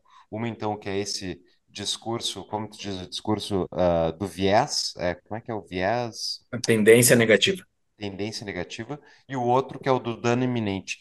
Pode explicar a diferença das duas, Gustavo?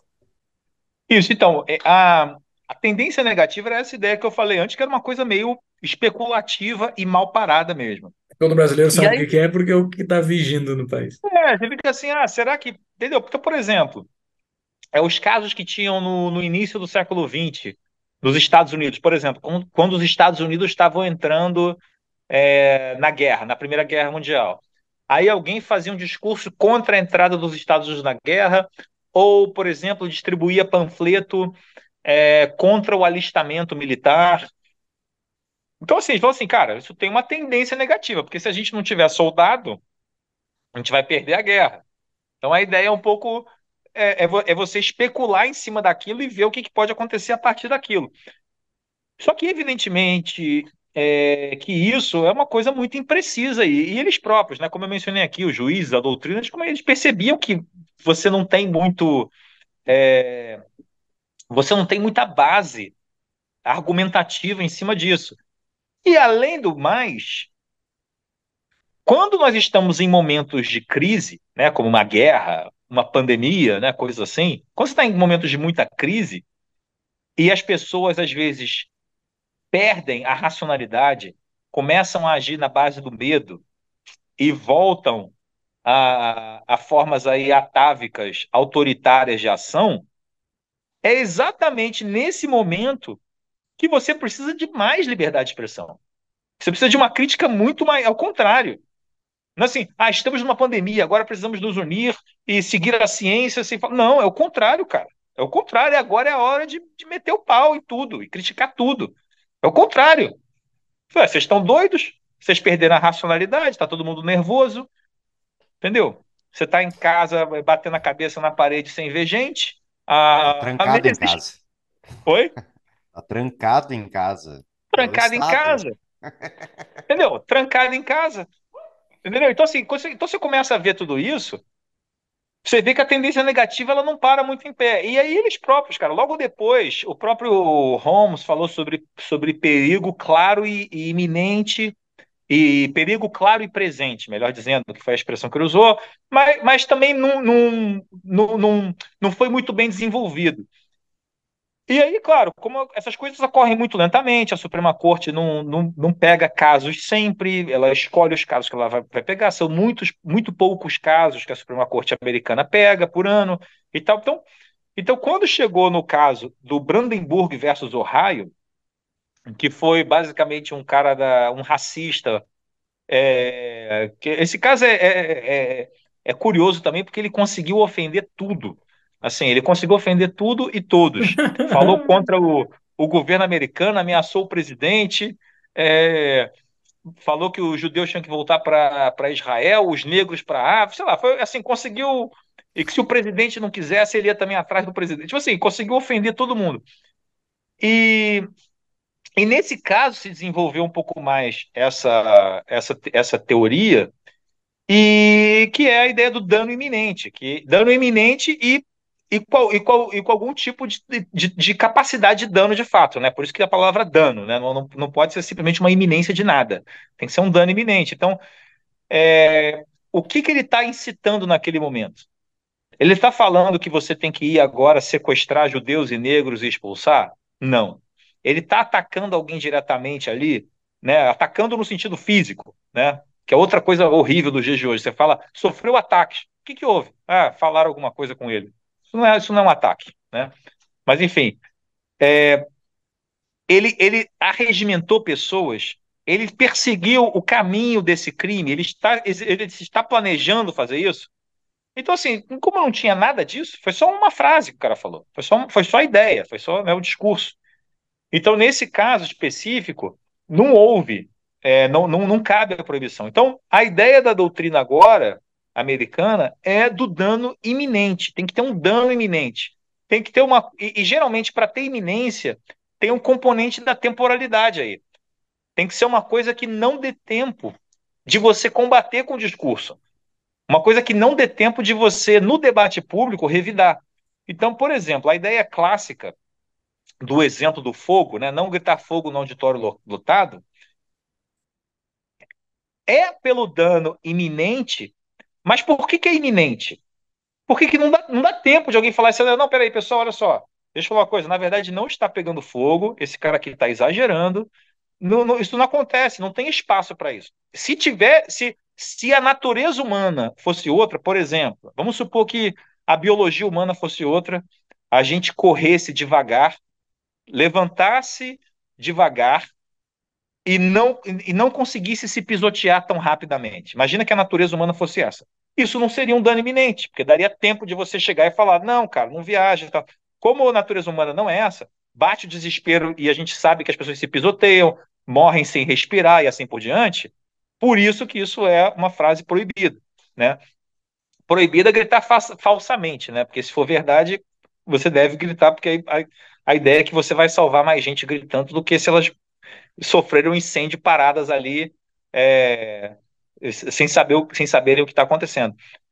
Então, assim, é, é, hoje a ideia do dano iminente é essa. É, e, e, então, assim, no debate público brasileiro, trazendo para a gente um pouco, praticamente somente a incitação direta à violência entraria nessa análise do dano iminente, entendeu?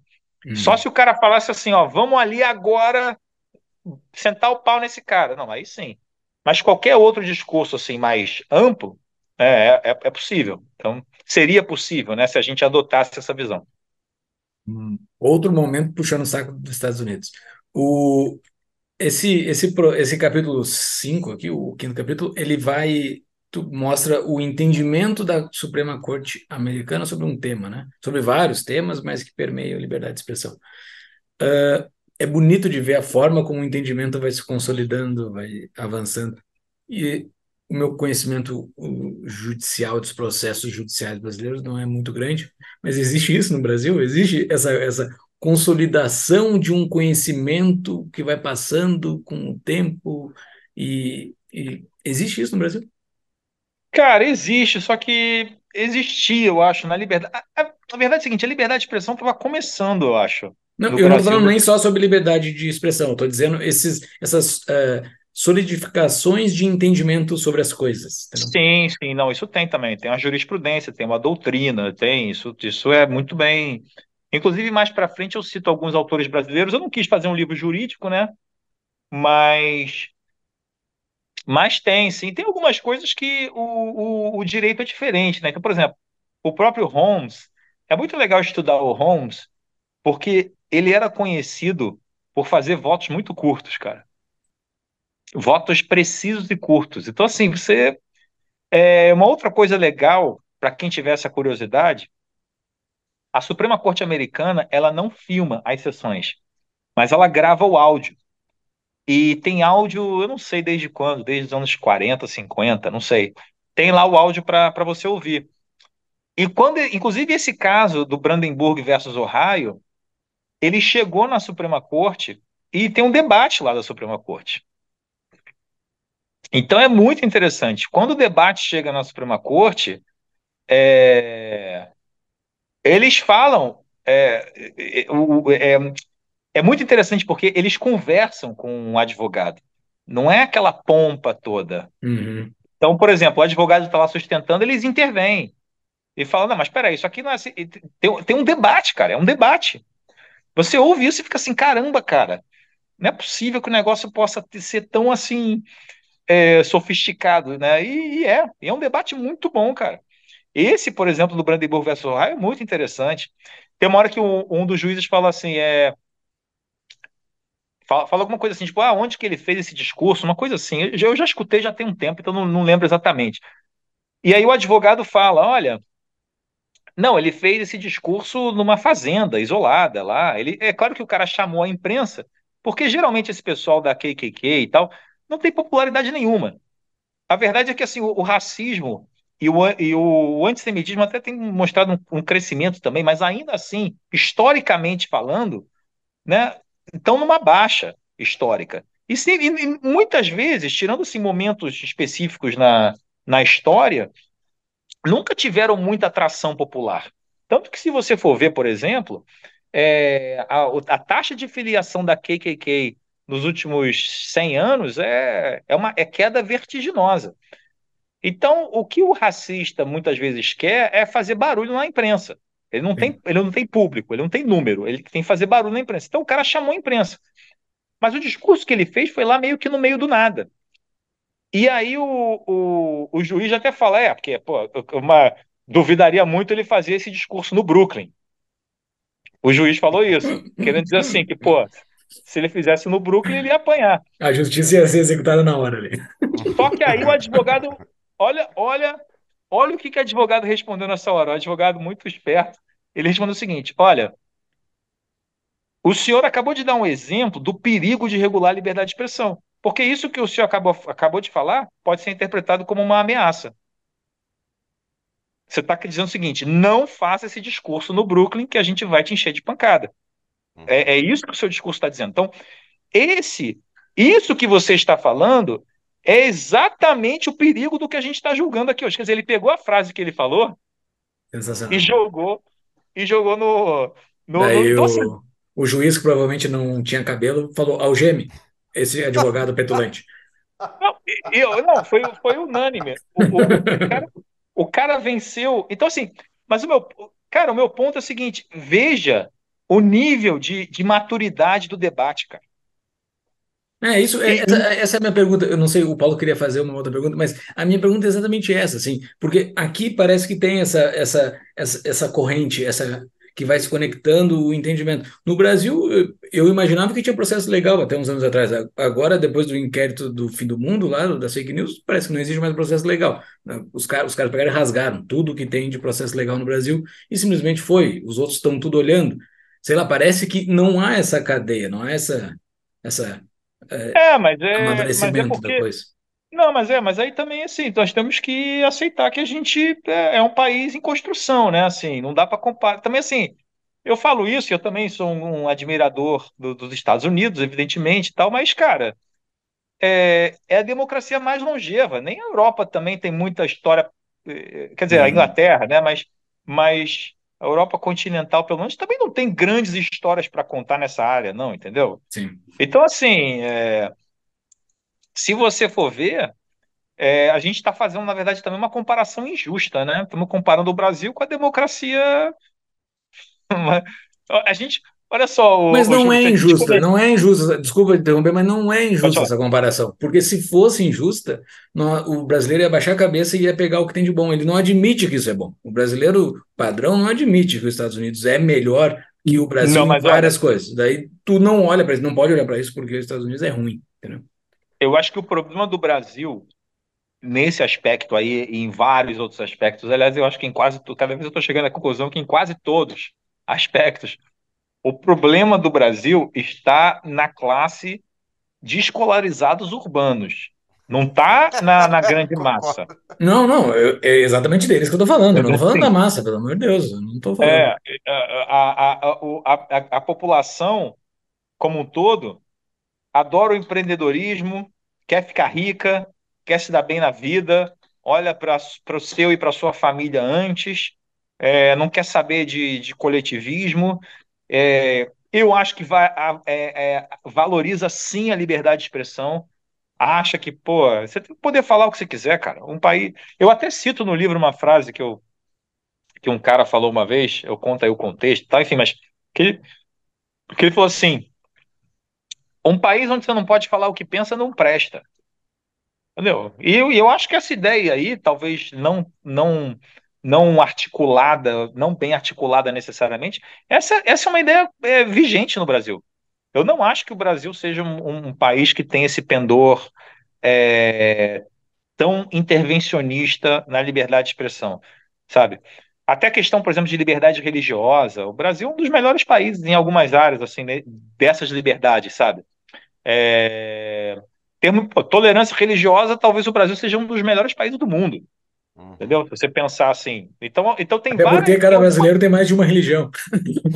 Tá Não, você, pode, você pode até dizer, você pode até dizer que é por um fator que seria negativo. Que, é, que você pode até dizer que é uma consequência, é uma, é uma externalidade positiva de algo negativo. Uhum. Que é o. Que, é, que, é, que, que no Brasil não tem, não, não tem muito dogmatismo, não tem ortodoxia. Uhum. Não há ortodoxia que se sustente no Brasil. O negócio começa sincrético, começa com a mistura e, e vamos embora. Tudo bem, pode até, pode, até, pode até dizer isso, mas, mas eu acho que é um fato, entendeu? Então, então não, o anseio hoje do, do, do, do, do que as classes urbanas escolarizadas estão fazendo, de restrição, esse fechamento autoritário, de restrição à liberdade de expressão e tal, eu não acho que esteja em linha com, com o que a população quer. Claro, a população em geral, está é, é, trabalhando todo dia, está trabalhando de manhã para pagar o jantar. Então, assim, não acho que também tem, tenha muito tempo para se dedicar a essas reflexões. Mas eu não acho que aprovariam isso, não, entendeu? Não, é, mas eu, quando eu me refiro ao poder do Brasil, eu me refiro exatamente a essa classe urbana e escolarizada, que é eles que estão no poder, né? Agora, só para só falar uma coisa interessante, cara. Ah, eu até cito um, um grande, o Ronaldo Porto Macedo, que é um grande estudioso, tal, talvez um dos maiores professores, ele é da FGV Direito de São Paulo, talvez um dos, um dos maiores professores aí na área de liberdade de expressão no Brasil.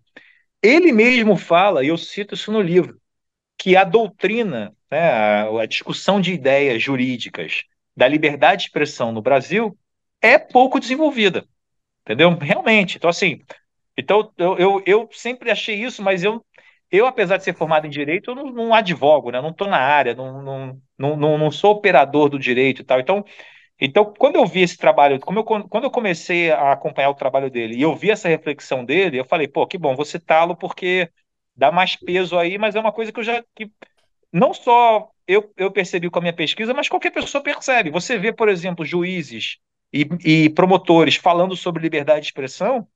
Cara, se você for ler um ou dois livros sobre primeira emenda, você já vai ter reflexões mais sofisticadas. Acho que o grande drama do Brasil é que ninguém lê nada, né, Gustavo? Então, você falou antes, ah, pô, achei que a gente já tinha superado isso e tal, mas o pessoal nasce, olha assim, a realidade é essa, não faço a menor ideia como é que a gente chegou aqui, o que, que deu certo, o que deu errado. Vamos botar abaixo várias coisas. É, é parte de uma cultura que valoriza a ignorância, na minha, minha opinião, né? Mas Aqui no Tapa não é o caso, e a gente tem patrões que pagam um pouquinho a mais para fazer perguntas aos nossos convidados, eles se interessam pelo estudo. Então, e o povo lê lá, meu Deus do céu. Caraca, ô, ô Paulo, é. essa conexão aí foi boa, hein? Foi top, foi Conectou top. bem aí. 150 episódios. ah, vamos lá, uh, pergunta do Ramon. Gustavo, você acha que existe algum limite para alguma atitude do governo que então a TV e o jornal irão admitir que existe censura hoje no Brasil e que isto não é bom?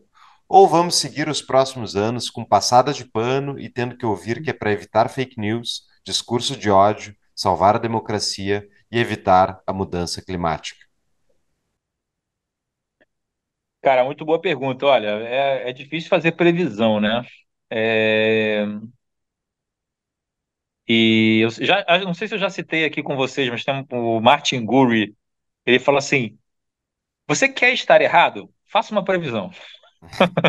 Essa é uma boa. É, ele falou assim, cara, é o, é o, melhor jeito de você de você estar errado é fazer uma previsão. Então, assim, cara, é difícil dizer, mas aí eu vou, vou, vou levantar alguns pontos. Por exemplo, na discussão do PL das fake news, Cara, teve uma vitória muito grande do debate público, que foi conseguir é, estigmatizar o PL como PL da censura.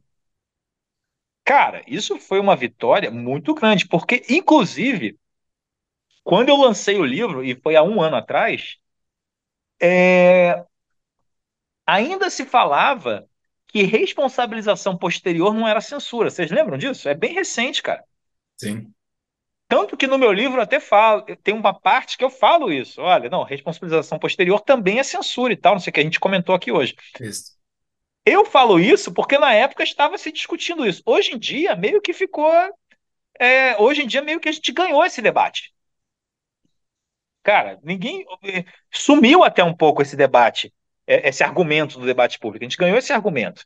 Né? Então, algumas coisas você vê, olha, é a PL da censura, isso aí é uma censura e tal. Ficou, ficou bastante claro.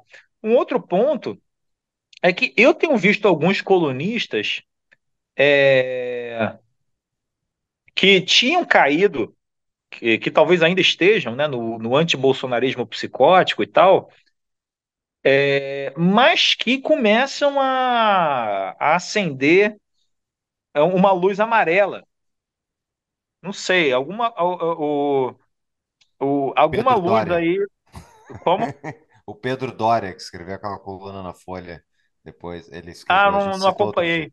É, ah, é um é? cara que defendia que não, durante a eleição não tinha problema o que o, é, o TSE estava fazendo, mas que agora deixa a democracia funcionar, entendeu? Agora já foi vencido o diabo, e daí então agora a gente pode É. retomar a normalidade.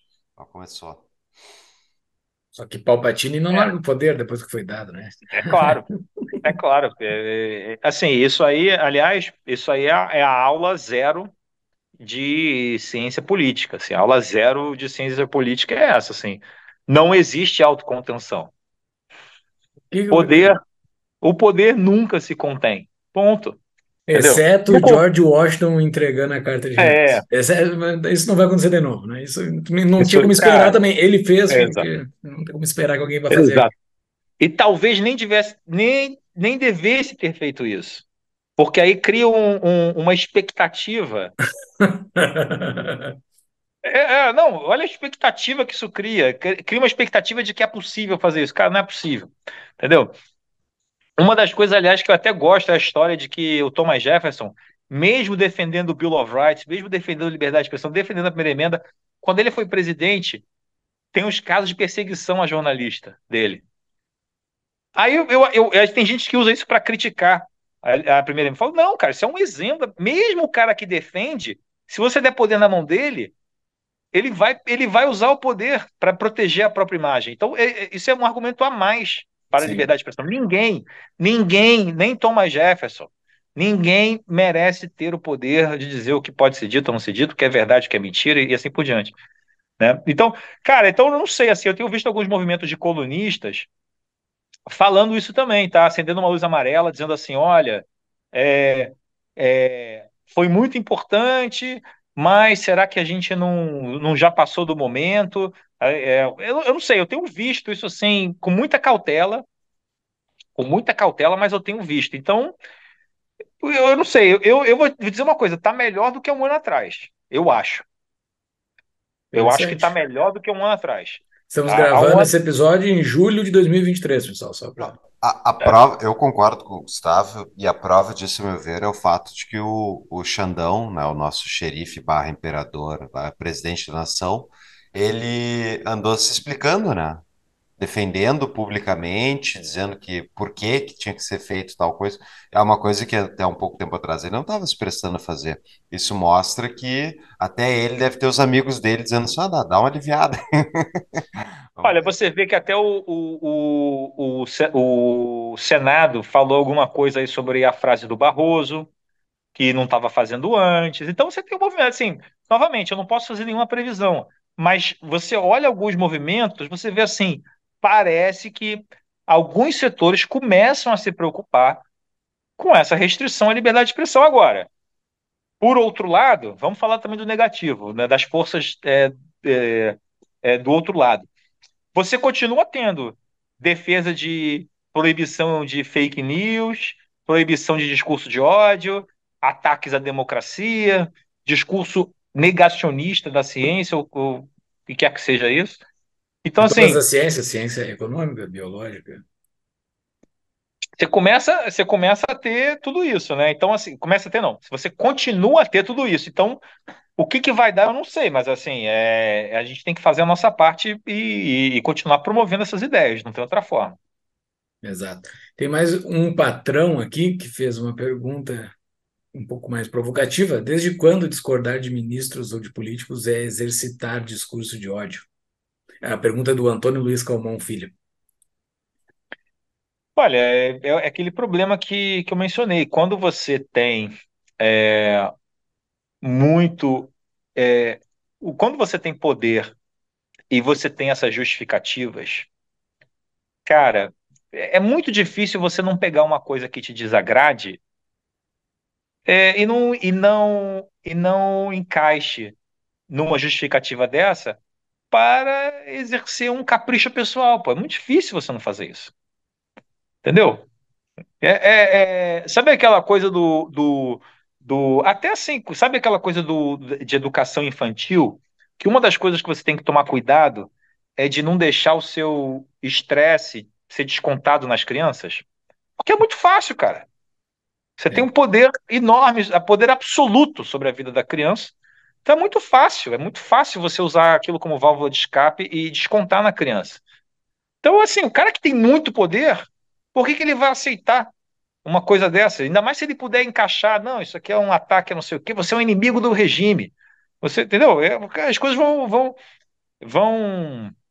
E no Brasil, cara, olha só, no Brasil sempre foi possível é, é, esse tipo de, de argumentação. Por isso que eu falei, mudou muito. Assim, se, você, se você pensar de 88 para cá, olha, eu sou do, do, Rio de Janeiro, frequentava muito ali o centro, a Cinelândia.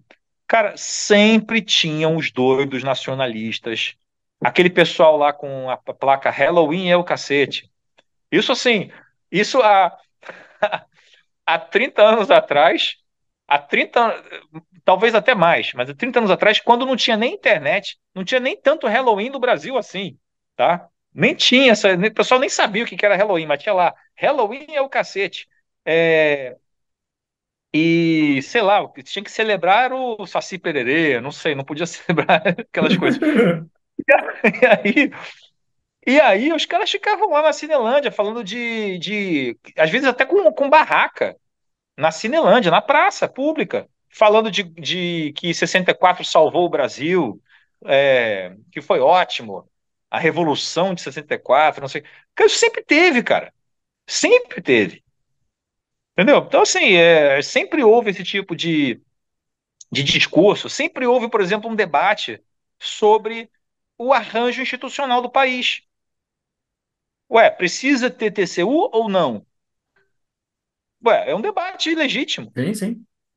É, precisa ter uma Corte Suprema ou não? Não é um debate legítimo também? Eu acho que sempre tem que ter. Você tem que ter alguém que vai definir as coisas por último. Você vai ter que ter uma Suprema Corte. Mas o... Então, assim, me parece uma ideia sem, sem pé nem cabeça. Vai discutir a existência ou não dela. é- Mas o cara tem o direito de ter essa ideia. Entendeu? O cara tem o direito de ter essa ideia. Então, assim, é, tudo isso, cara, a gente já tem. Isso é que é impressionante, assim, porque por isso que realmente é uma reversão, é uma nova, é uma onda, é uma nova onda de censura. É uma coisa que não estava se construindo para ser assim. Agora, é, e aí, realmente, a partir do momento que você começa a acumular poder demais em alguns setores, a partir do momento em que você começa, e novamente, a gente tá, muita gente está vendo, né? O STF aponta para o STF, cara, não é o STF sozinho. É uma é, mídia, imprensa, é, são é, deputados, senadores, cara, é assim, academia. Você tem uma ampla rede que, que trabalha para legitimar essa mudança que está acontecendo no Brasil, que é uma mudança em que a gente mudou a nossa percepção, ou melhor, nem a percepção, mudou a realidade da liberdade de expressão do Brasil sem que o povo fosse ouvido. Esse aqui é o problema. Vocês querem mudar a liberdade de expressão do Brasil? Então vamos votar. Faz uma lei, você se candidata, ganha e vamos votar, vamos mudar isso na lei. Mas não. Começaram a ganhar no grito, né? Fake news, uma coisa que, que nem é prevista na legislação, né? Enfim. Então, quando você começa a ter esse tipo de, de permissão, é natural que uma hora o cara comece a ver, não, peraí, isso aqui é uma crítica. Não, mas a crítica é a mim, mas, a, mas eu sou parte de uma instituição, então isso é, uma, é um ataque às instituições. Isso é a coisa mais natural do mundo, assim, é o cara confundir os seus críticos pessoais com grandes inimigos do regime. Isso, é, isso, isso, é, isso, é, isso acontece mesmo, e é por isso que é, é, o, é o, grande argumento do risco de tirania, né? Que é, que é o, o principal, na minha opinião, o principal argumento para a liberdade de expressão. Se essa mudança top-down vai ganhar ou não no Brasil, você acompanha no próximo episódio com o Gustavo, que esse a gente está encerrando. Gustavo, dica de livro, o livro é Contra Toda Censura, o teu livro aqui que nós estamos lendo nesses, nesses episódios, nessa série de episódios com o Gustavo. Baita livro, recomendamos, está aí o Gustavo segurando ele. E dica de livro, se tiver mais algum livro. E, ah, e só, só um parênteses: tem muita dica de livro, muita referência nesse, nessa tua obra, que é muito legal, Gustavo. Uh, e diz o arroba aí para o pessoal te seguir, considerações finais. Sobre a dica de livro, eu vou indicar um livro que eu estou lendo agora, que se chama Stalin, A Corte do Czar Vermelho, que é do Montefiore. E, cara, esse livro eu, eu tô achando fenomenal. Eu tô ainda na página, sei lá, 140, 150. Mas esse livro, ele conta as histórias. Ele pegou um monte de arquivo, arquivo de cartas, arquivos que foram liberados depois e tal. Ele conta as, as histórias dos bastidores dos principais aliados de Stalin ali do Politburro, do secretariado, do pessoal que, que frequentava a casa do Stalin, do, do, dos amigos que frequentavam é, o, as dachas, né, as, as, as residências de, de férias dos, dos, líderes ali da União Soviética e tal. Cara, e é um livro assim fenomenal porque é, te mostra um outro lado do negócio, como que ele tratava os amigos, como a, a, até assim a capacidade de de, de atuação pública, de fingimento, é, ao mesmo tempo como ele, como, é, como ele mantinha certas amizades e depois traía aqueles amigos. Cara, assim, é, é um, é um negócio que é, te mostra assim, parece que você está lendo um relato de alguém que esteve ali perto do Stalin nos bastidores, assim, cara, é, é muito interessante. E é interessante porque te dá uma, uma, uma, uma figura mais completa do totalitarismo, né? Mostra, por exemplo, que é uma coisa, por exemplo, que você não vê tanto, é, não se fala tanto como se fala em comunismo e tal, mas mostra como que vários aliados do Stalin eram apaixonados pelo Stalin. O Stalin tinha uma, uma capacidade de é, carisma e, e, e de, e, e de capacidade de cativar ali os aliados, que é uma coisa que você é, normalmente não imagina olhando de longe, né? Você pensa mais na, na questão da violência e do terror e do mando, e não era só isso, não, entendeu?